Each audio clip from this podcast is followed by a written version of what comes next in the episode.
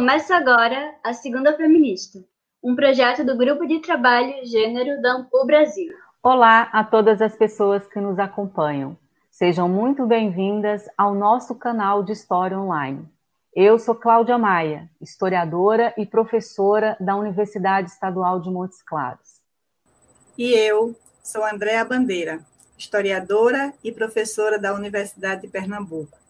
Juntas, coordenamos esse podcast que pretende divulgar pesquisas e ampliar o alcance das narrativas sobre mulheres, gêneros e feminismos. Todas as segundas-feiras, traremos uma nova roda de conversa com quem faz história.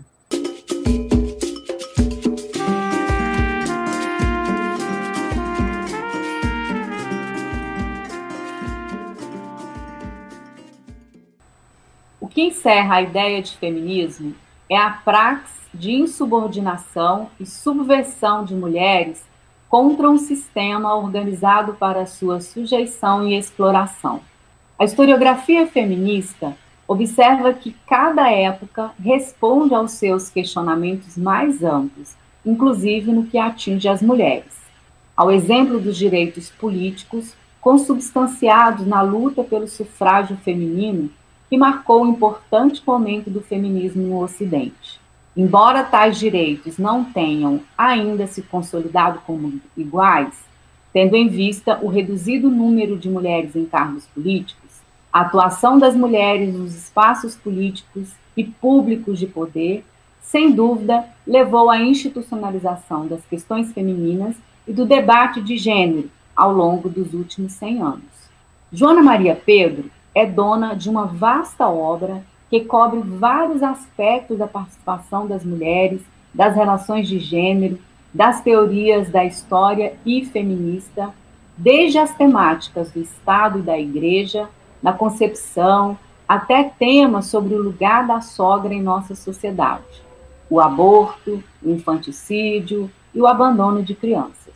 Hoje, ela conversa conosco no Segundas Feministas para nos contar como o feminismo atravessou a sua experiência de vida acadêmica. Para situar essa experiência acadêmica às pessoas que nos acompanham, faremos uma apresentação sintética da sua atuação.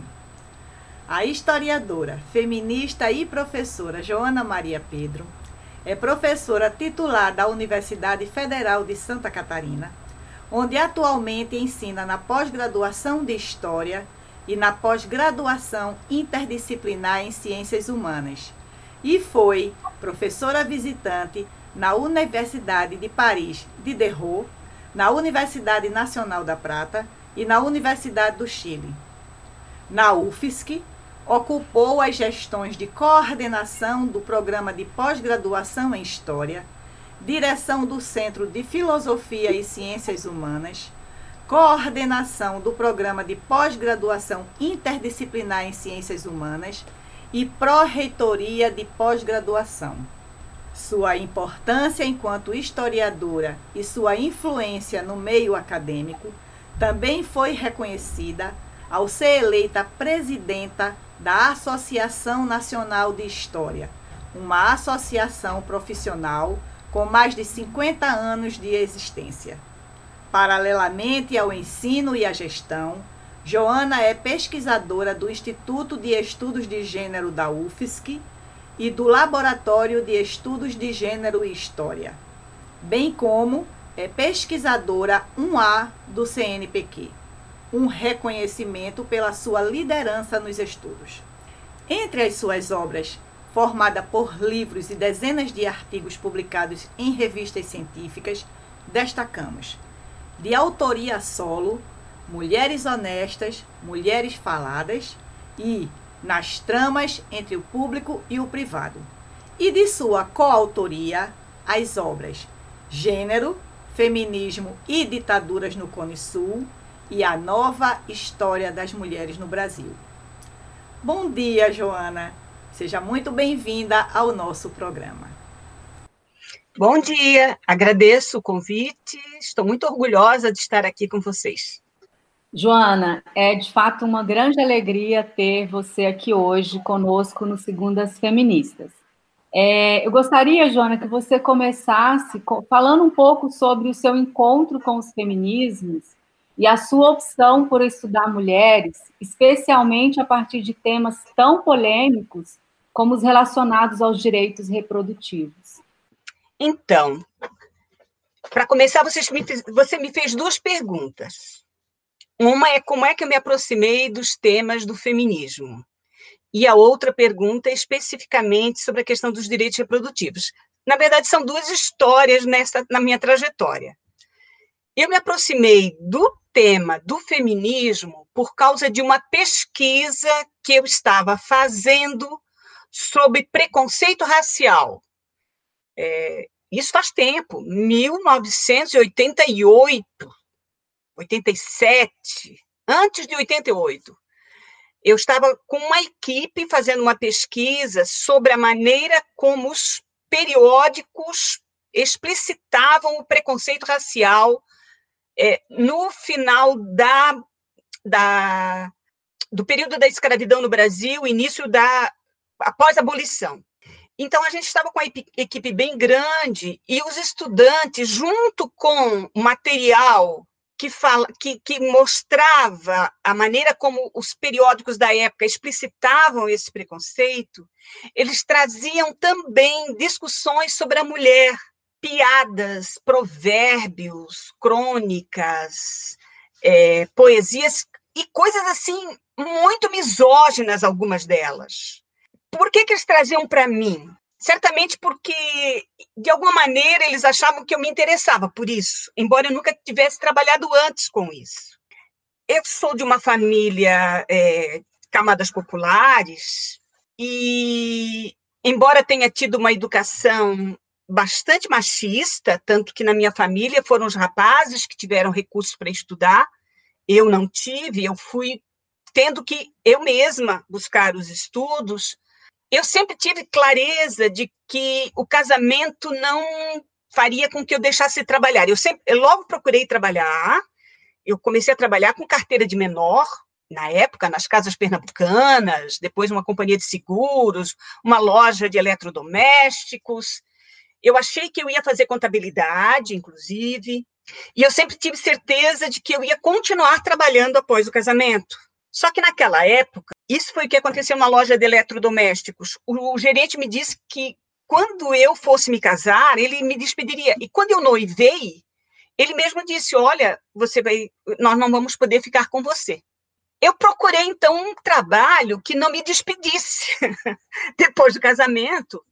E eu que nunca pensei em ser professora, eu achei que essa seria uma profissão interessante que me permitiria continuar trabalhando depois do casamento.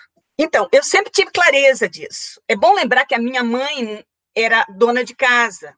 Meu pai quase se matava de tanto trabalhar para garantir uma, uma afirmação de que ele dava conta de sustentar a família. E nós éramos cinco, depois ainda nasceu mais um, o sexto filho. E ela sempre ficou em casa. Ela tinha uma ela tinha e tem, né, porque ela continua viva, graças a Deus. É, uma importância muito grande na economia. Ela sempre inventava coisas para reduzir o custo. E eu me lembro de um constrangimento dela em relação a pedir dinheiro para meu pai. Ele entregava um dinheiro para o mês e o, o mês termi não terminava e o dinheiro terminava eu, eu vivia, eu, eu escutava aquele constrangimento, eu via aquele constrangimento, e ela, ela inclusive, às vezes anotava tudo para provar para ele que ela tinha sido econômica, que aquilo me incomodava tanto. Eu não, não, eu não lembro de ter explicitado isso, de ter dito isso, mas era, era um sentimento, era uma emoção mesmo. Então, eu nunca cogitei a possibilidade, você veja, eu fiquei noiva, ia casar, de não continuar trabalhando. Daí fui querer ser professora. E na minha cidade, o que que tinha? Tinha geografia, história, pedagogia, direito. Eu achei que história era uma boa, embora eu fosse a melhor aluna de matemática do ensino médio, do ensino fundamental. Mas, para eu fazer matemática, eu teria que sair da cidade. E a família se sacrificava para que os meninos da casa pudessem sair, tanto que meu irmão foi fazer engenharia civil. Depois de mim, um outro irmão foi fazer engenharia mecânica, mas as meninas não, as meninas eram para casar. E eu achava que eu era para casar mesmo. Então, quando eu estava na universidade, eu já estava separada. É bem possível que por isso, por alguma coisa que eu tenha dito, eu não sei, estudantes começaram a trazer esse material para mim, do que eles encontravam na pesquisa. E eu comecei a juntar esse material, e uma das coisas que eu li na época, por causa dessa pesquisa do preconceito, foi um trabalho do Florestan Fernandes, onde ele mostrava como os negros tinham que, numa situação como aquela que viviam, seja na pobreza ou seja no período da escravidão, eles tinham que fingir muitas vezes. Eu me identifiquei com aquilo que ele descrevia. Eu achei que ele estava falando de mim, pelos jeitinhos que eu dava, pelas coisas que eu tinha que enfrentar. Eu me lembro, eu casada, para eu poder negociar, para eu fazer mestrado, o que que eu fiz para negociar isso? Então, quantas coisas eu fazia, quantos jeitos eu tinha que dar para conseguir as coisas que eu queria numa relação. Eu me identifiquei com aquilo que o Florestan Fernandes falava. E aí pensei em fazer um projeto sobre mulheres, pegando esse final do século XIX, início do XX, justamente pegando essas discussões que os periódicos traziam. Mas não sabia, eu tinha mestrado, não tinha doutorado, não sabia ainda onde que eu ia fazer esse doutorado. E a Zilda Yokoi, que na época era professora na USP, ela veio a Florianópolis, eu era professora da Federal de Santa Catarina, ela veio a Florianópolis para um evento, e eu falei para ela sobre o meu projeto, e que eu queria fazer doutorado. E ela me disse, ah, já sei quem pode te orientar. A Maria Odila Leite da Silva Dias. Ela é minha colega lá no departamento. Eu vou falar com ela para marcar um horário contigo. E eu me assim, me dediquei a fazer o projeto. E, inclusive, eu me lembro que eu entreguei para minhas colegas, que eu sempre fui assim de coisas de colegas. Na época, eu tinha sido a diretora daqui de Santa Catarina, da Ampur. Eu era, tinha sido a primeira diretora, inclusive. E eu tinha muitas colegas, eu entreguei para as colegas para lerem o projeto, fazerem a crítica, sugerirem mudanças, e lá fui eu para São Paulo com o projeto para mostrar para Maria Odila. Quem me recebeu em casa foi a Zilda, a Zilda Eocói. Ela foi me buscar na rodoviária, inclusive. Me levou para casa dela, me acolheu, e à tarde me levou para a USP para eu falar com a Maria Odila. Maria Odila pega o meu projeto e lê. E eu ia, se, eu, se ela me aceitasse, eu iria com bolsa fornecida pela Federal de Santa Catarina, que naquela época tinha, hoje em dia não tem mais. Então eu sabia que eu tinha esse privilégio ela abre o projeto, lê e diz assim: Ah, que bom, você já é feminista. Eu nunca achava que eu era feminista de coisa nenhuma, mas se a Maria Odila disse que eu sou feminista, quem sou eu para dizer que eu não sou, não é mesmo? Ela leu, sugeriu, dizendo: É, você tem várias leituras aqui, talvez falte uma, mas. Ela foi muito gentil. Na mesma hora fez uma carta, e lá eu, voltei eu para casa com aquela carta maravilhosa dizendo que ela me aceitaria para fazer o doutorado. E foi assim que eu entrei no doutorado. E fui fazer mulher, a tese que foi Mulheres Honestas e Mulheres Faladas, uma questão de classe, que tratou justamente da maneira como os periódicos discutiam, falavam das mulheres, mas não só, eu também trabalhei com processos judiciais, e foi no doutorado que eu fui ler coisas que qualquer feminista em princípio, deveria ter lido já, que eu nunca tinha lido. Simone Beauvoir, Beth Friedan, todo, todo, toda uma leitura feminista e toda uma discussão que a Maria Odila tinha trazido recentemente dos Estados Unidos, discutindo gênero. Eu estava fazendo doutorado e a, a, a Elizabeth de Souza Lobo estava fazendo uma discussão sobre gênero. E eu tive a oportunidade de participar. Eu tive a oportunidade de ter textos que as colegas tanto da USP quanto da PUC, é, trocavam, né? A gente trocava textos. Eu quero lembrar que eu, nós acabamos fazendo, eu acabei coordenando, junto com outras colegas, reuniões na, na nossa casa lá em São Paulo, na Homem de Melo, nós tínhamos, nós tínhamos alugado um apartamento, quando eu digo nós, é porque era um grupo, um grupo de mulheres aqui de Santa Catarina, a gente chamava de Colônia Catarinense em São Paulo. A gente se reunia e discutia textos, e várias vezes a Maria Odila ia nessas reuniões e discutia conosco. Ela entregava para a gente textos em inglês, a gente traduzia e discutia. Então, foi uma coisa muito rica. Então, essa foi a minha maneira de entrar no feminismo. Então, eu diria que o meu feminismo foi eminentemente acadêmico. Ele começou assim. Tanto que quando a gente conversa sobre feminismo, movimento feminista e academia, eu digo, olha, essa separação é, ela é muito só para didática, porque tem uma, uma, tem uma interface ali que não o tempo todo, não é? Mas você também me perguntou como é que eu comecei a discutir direitos reprodutivos. Como eu disse na hora da tese, eu usei, além de periódicos, eu usei processos judiciais e livros de polícia. E também material da prefeitura. Eu cheguei a fazer entrevistas, peguei uma quantidade muito diversa de, de, de, de fontes. E uma das fontes foi um processo, na verdade, é um inquérito policial sobre uma escrava, porque isso é de 1872, chamada Felisbina. Elas naquela época nem sobrenome não tinham, né? Felisbina de tal. Ela estava presa na cadeia de Florianópolis, acusada de infanticídio. E o, o, inquérito começou quando eles descobriram que ela tinha tomado um chá para abortar. Esse processo, esse, perdão, esse inquérito me chamou muita atenção. Por quê? Primeiro, o inquérito começou quando ela tomou um chá para abortar. E eu pude acompanhar pela, pela, pela, pelas cartas e pelas coisas que estavam nos registros policiais o que aconteceu com ela. Porque eles chamaram um médico, ela disse que ela não disse nada, ela não assinava. Eles criaram uma fantasia da história dela, dizendo que tinha sido um soldado, que tinha passado por ali e ela tinha tido relações com ele através da janela da cadeia. Achei meio impossível, mas tudo bem.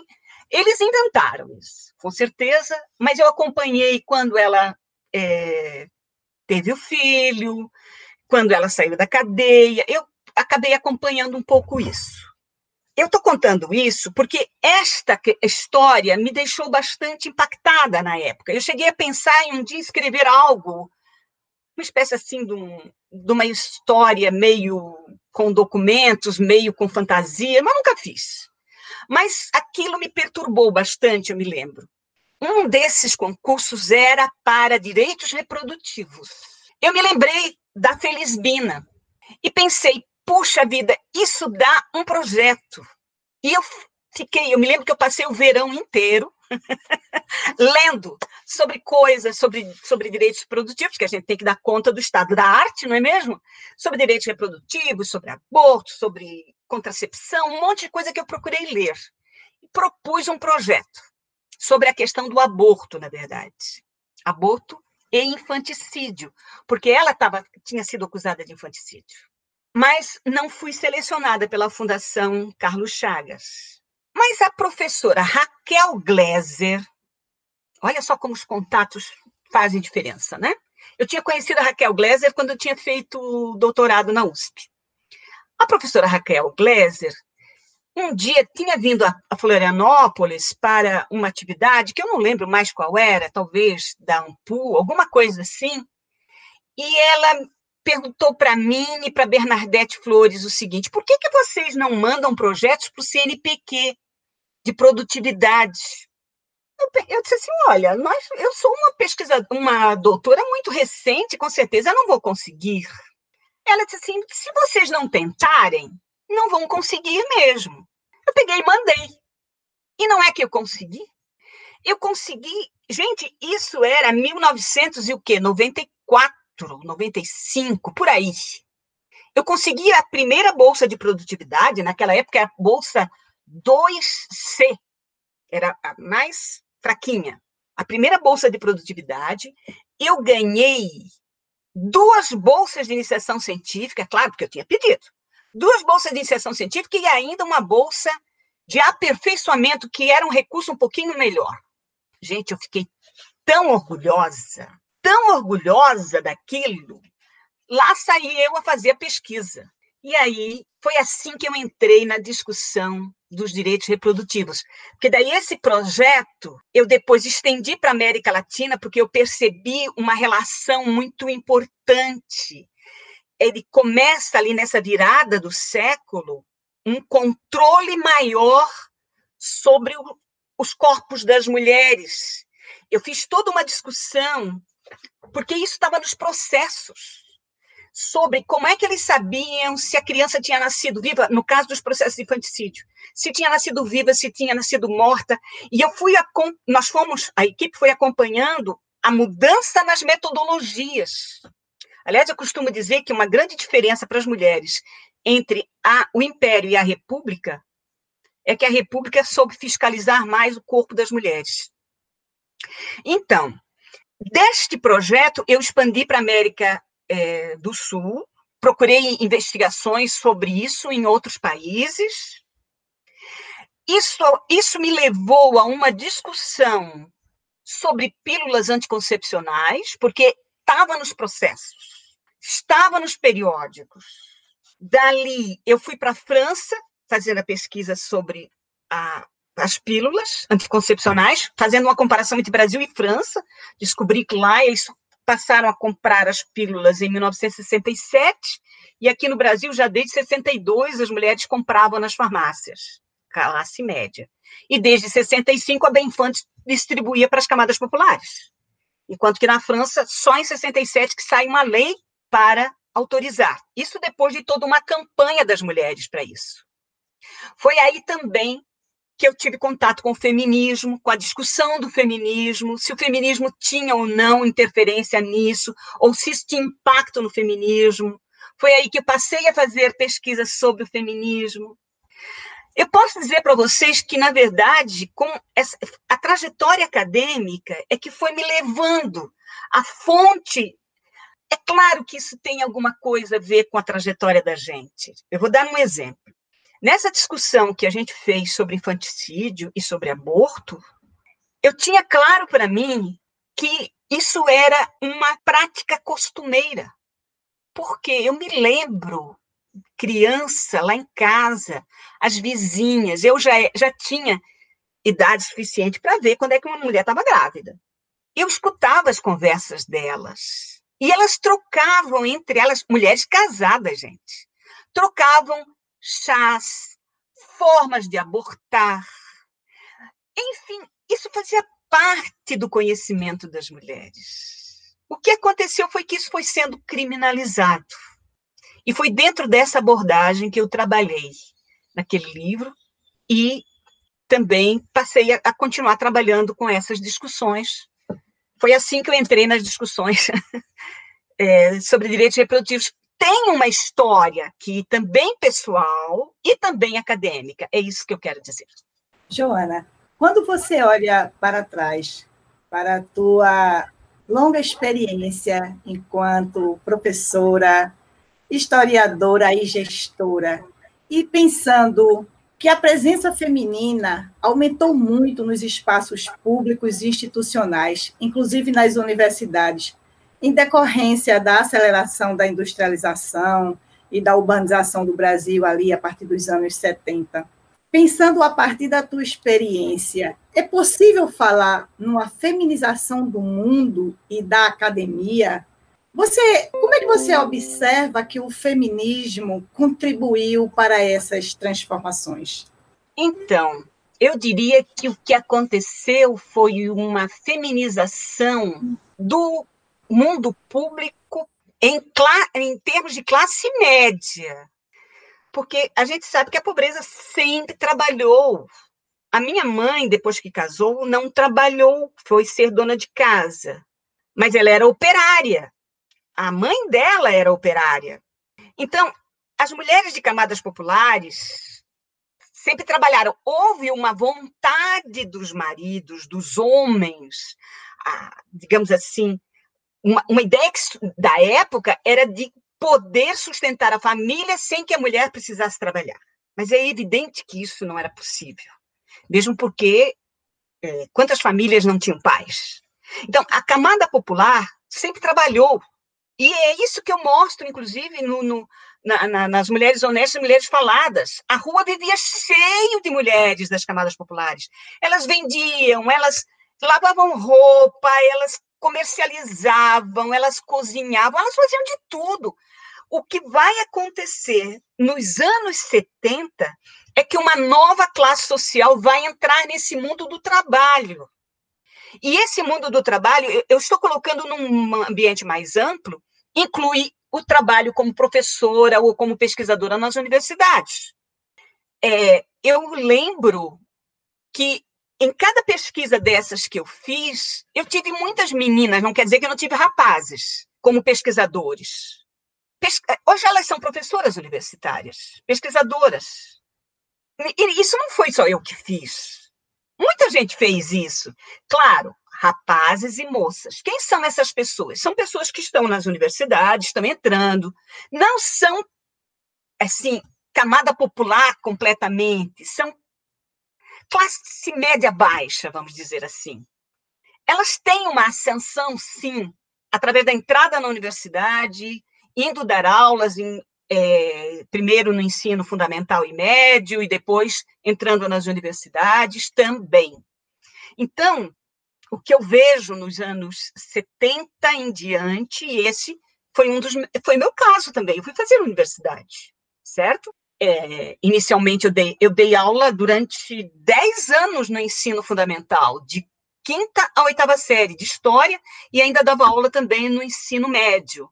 E foi ali no ensino, no ensino fundamental que eu resolvi fazer mestrado, inclusive. Aliás, eu gosto sempre de contar que eu escolhi fazer mestrado para não perder as aulas do ensino fundamental.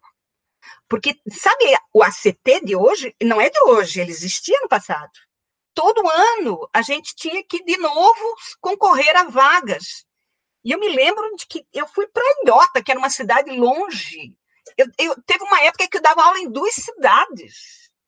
Aí eu percebia que as minhas colegas que tinham ido fazer especialização ganhavam aulas bem perto de casa.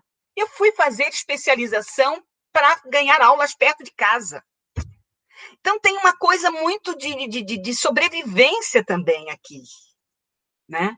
Então, é isso que eu vejo nos anos 70. E eu estava nessa. Você vê, eu comecei a dar aula com 20 anos. Eu estava fazendo faculdade ainda. Né?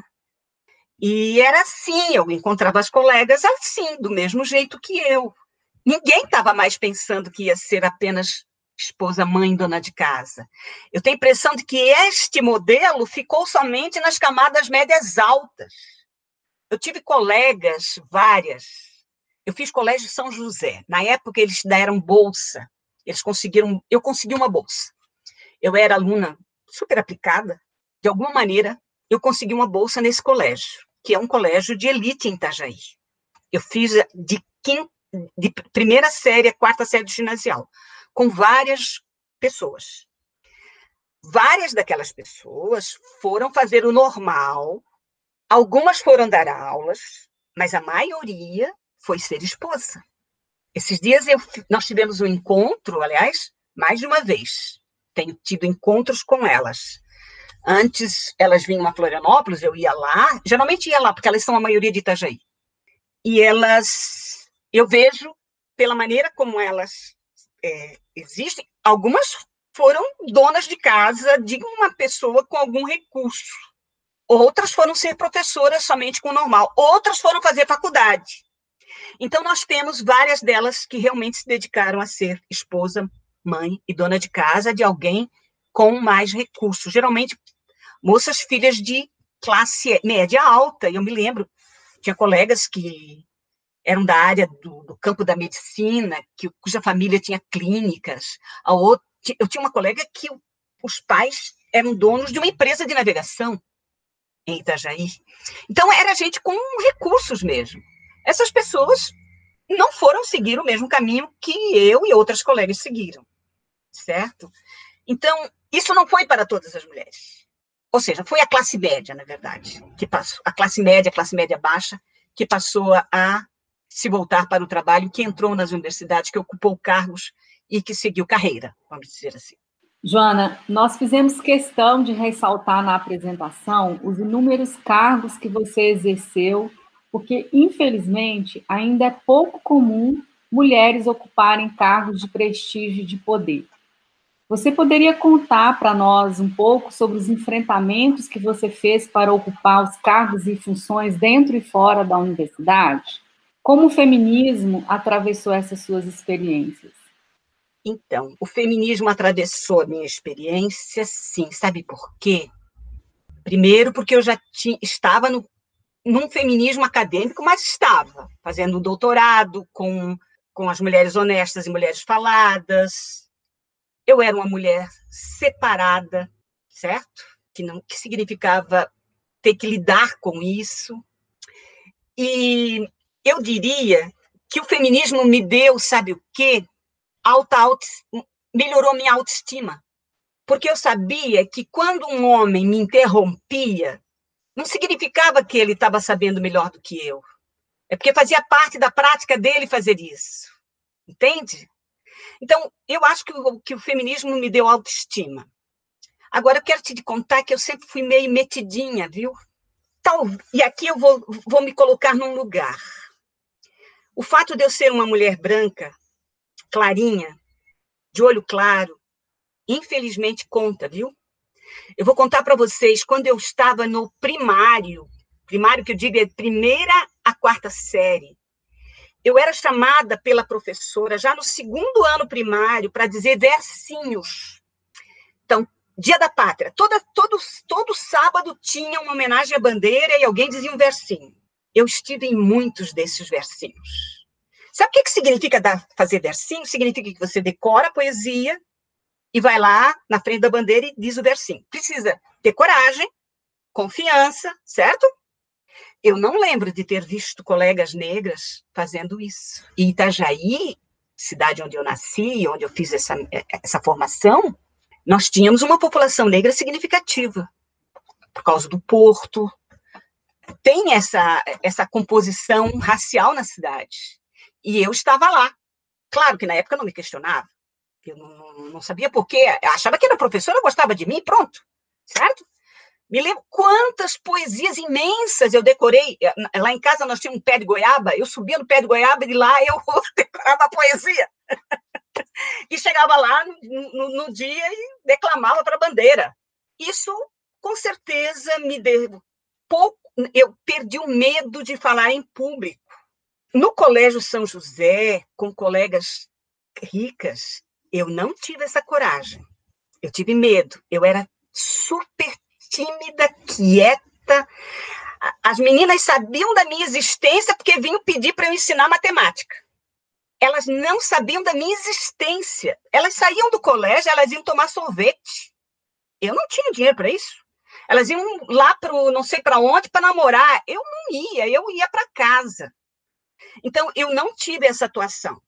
Eu passei a voltar a ter alguma atuação quando eu entrei no ensino médio, que eu fiz contabilidade, que era um, uma escola bem simples.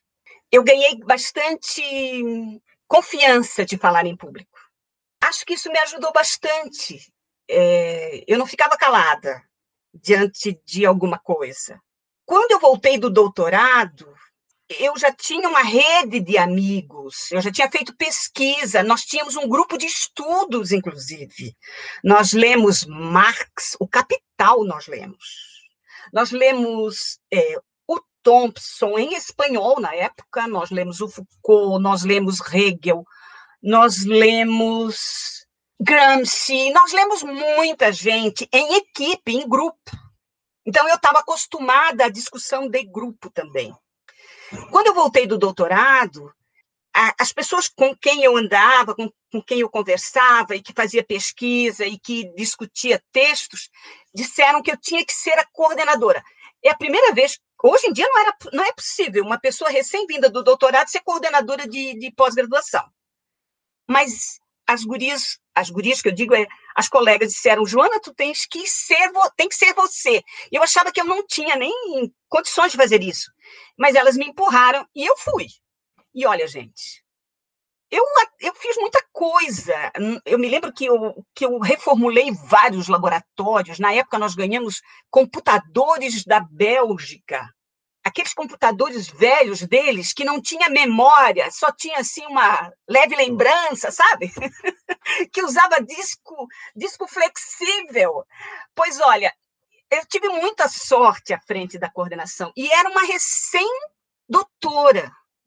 Quando terminou a coordenação, ia haver troca na direção do centro. E o CFH sempre teve mulheres na direção. Então eu não seria uma novidade.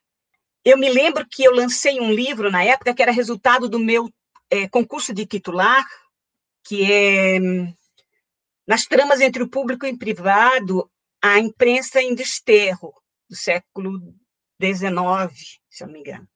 E aí eu fiz, assim, fiz o lançamento na época, as pessoas iam no lançamento, tinha coquetel e tal, e era bem no final do ano. Aí uma professora disse assim para mim: Joana, como é que pode, no final do ano, ter um público como esse no lançamento de um livro? Joana, tu devias ser a diretora do centro. Se tu fores, eu vou te apoiar. Eu digo: ah, não, pelo amor de Deus, eu sei que o centro de. Os, os, as faculdades, é o centro, né? O centro de ensino costuma ser assim uma, uma política muito pesada. Mas campanha começou, assim, as pessoas começaram a conversar e o, o diretor que estava na época, eu o conhecia, ele veio perguntar para mim se era verdade que eu era candidata. Eu disse, não sei, estou pensando, talvez, e ali saiu a minha candidatura. Disputei com outro colega inicialmente, mas depois ele retirou a candidatura e ficou só a minha. De novo, quero lembrar, essa, essa capacidade de falar em público deve ter me ajudado. Não vou dizer que não tive enfrentamentos seríssimos, problemas seríssimos. Mas eu me lembro que eu também soube me articular. Eu me lembro que eu criei, na época, uma coisa chamada Conselho de Anciãos. eu chamei as pessoas mais antigas do CFH, mais conhecidas, para formar uma espécie de conselho. E de vez em quando eu chamava, quando a crise ficava muito séria, quando havia um problema muito sério, consultava, conversava. Aquilo me deu apoio, me ajudou bastante. Eu, eu deixei de ser é, diretora em 2000, no ano 2000. Foi, terminou o meu mandato. Não quis saber de reeleição. Eu sentia falta da pesquisa, embora continuasse fazendo pesquisa durante o período da, da administração. Foi aí que eu fui para a França fazer pós-doutorado. Quando voltei, não queria saber de administração de jeito nenhum. Então, eu voltei em 2002 e eu fiquei de 2002, eu acho, até 2008, se eu não me engano, sem pegar cargo nenhum. Não que eu não tivesse sido convidada. Eu me lembro que o reitor me convidou duas vezes. Uma vez, quando eu era diretora de centro, ele queria que eu fosse pró-reitora de extensão, depois, quando eu voltei do doutorado, ele veio de novo me convidar para ser pró-reitora de extensão. E eu disse: não, eu não quero, quero ser pesquisadora. E realmente eu queria isso. Eu queria me dedicar à pesquisa. Eu me dediquei à pesquisa, pós-graduação, acabei entrando no doutorado interdisciplinar, na época, porque primeiro eu estava só na história, aí depois entrei no doutorado interdisciplinar. Foi aí que o doutorado interdisciplinar me chamou para ser coordenadora e eu aceitei embora assim com muita relutância, eu me lembro. Aceitei.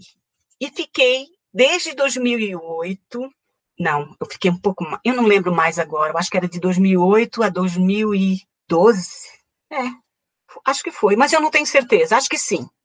Em, em maio de 2012, a Roselane Neckel ganhou para a, reitora, para a reitoria da UFSC. E ela me convidou para ser pró-reitora. E dessa vez eu aceitei. Eu achei que valia a pena. E como valia a pena? Porque também não foi fácil. Se houve uma pessoa que sofreu com ataques machistas, foi a Roselane. Interessante que nessa época eu já tinha o quê? 62 anos, né, quando eu assumi a pró-reitoria. Você sabe de uma coisa, quanto mais velha você vai ficando, menos os homens se sentem ameaçados. Eu acho que isso é uma questão que passa por várias culturas. As mulheres, depois da menopausa, se tornam conselheiras, passam a ser consideradas uma certa autoridade. Eu me lembro que eu tive, não, não tive grande dificuldade na pró-reitoria com lidar com a questão do machismo, mesmo porque, com todos esses anos de experiência, eu já sabia dar nó em pingo d'água, né? A gente faz isso. A gente bota contra a, a, aquilo que o outro está dizendo, a gente vira contra ele mesmo. E ganha aliados. Eu me lembro de ganhar muitos aliados nessa época. Até mesmo o pessoal da direita vinha, vinha, vinha fazer elogio, não sei se era verdade, se era mentira, mas até isso. Por outro lado, nós enfrentamos coisas bem sérias na reitoria, me lembro que os grandes ataques eram muito mais para Roselane, que era uma mulher jovem, do que para mim. Era como se eu já tivesse passado dessa fase. Tem isso, tem sim, eu tenho clareza que tem. Então, e na, e na, na, na gestão da, da Ampur, aquilo foi a, a culpa foi da Maria Helena, Maria Helena Capelato, que um dia me telefonou perguntando se eu queria ser presidente da Ampur. E na época, minha mãe tinha sido hospitalizada, o meu companheiro tinha sido hospitalizado. E assim, eu disse: olha, eu estou numa fase muito complicada, eu acho que não dá, minha mãe está muito idosa, meu marido teve problemas. Aí a minha mãe imediatamente gritou assim: ninguém vai botar culpa em mim, porque você não vai ocupar algum cargo. Se depender de mim, você pode ir já. Eu digo, mãe, eu aqui convencendo a mulher e a senhora vai me desmentindo? E ela gritou assim pro telefone, entende? Eu fiquei sem argumento. E acabei aceitando. Foi muito tranquilo. O Ampu é muito tranquila nesse aspecto. Eu não encontrei, assim, explicitamente qualquer machismo. Pelo contrário, as pessoas ficavam preocupadas em dizer alguma coisa para mim ou na minha frente, ou às vezes diziam alguma coisa achando que eu ia criticar ou que eu ia dizer algo. Assim, acho que as pessoas ficaram mais preocupadas do que eu fiquei. Foi bastante tranquilo, a gente enfrentou os problemas. Os nossos problemas não eram dentro da Ampu, os nossos problemas eram fora da Ampu, né? com todo aquele processo que começamos a viver e ainda estamos vivendo. Então, é isso que eu posso dizer. Eu fico pensando nessas novas gerações. Eu sei que vocês não me perguntaram isso, mas eu quero falar. Eu, eu sempre, eu fico muito feliz quando eu vejo as minhas as minhas alunas assim indo para o centro acadêmico ou fazendo grupos de estudo, ou, ou seja, indo para os lugares onde elas aprendem a falar, a discutir, a se posicionar. É muito importante isso. Adquirindo liderança, aceitando se candidatar, mesmo que perca, não tem importância. Você sabe que uma vez eu me candidatei a reitora e perdi? Aliás, tirei em terceiro lugar. Eu achei que não ia levar voto nenhum, acabei levando alguns. Mas tudo que a gente queria era colocar as nossas ideias, que inclusive quem ganhou acabou aceitando muitas daquelas ideias, assumindo algumas ideias. Então, eu acho que a gente precisa fazer isso. As mulheres precisam fazer isso e precisam continuar fazendo isso. Afinal de contas, nós somos mais de 50% da população, né? 51, qualquer coisa assim da população. E estamos ainda subrepresentadas. Por isso eu acho que esse é um lugar que as mulheres precisam ousar chegar. Sem medo. E se perder?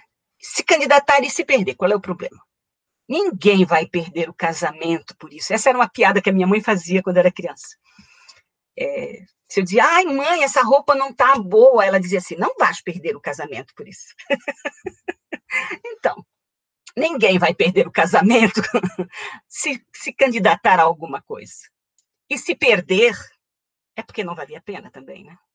Joana, muitas das tuas estudantes e leitoras te escutaram hoje e tuas palavras ficarão ecoando nas suas cabeças.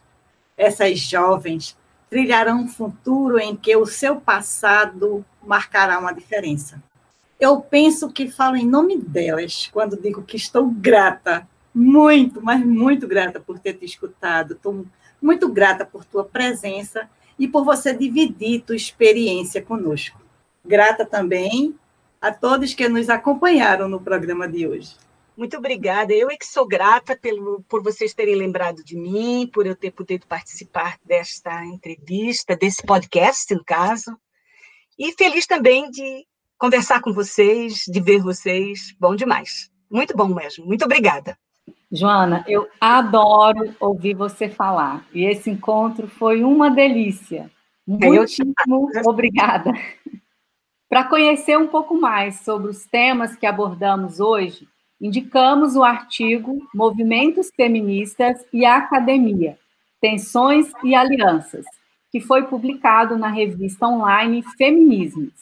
Esse artigo foi escrito pela professora Joana em parceria com Miriam Barleto. Obrigado a todos que nos acompanharam hoje. Esperamos vocês na próxima Segundas Feministas. Até lá!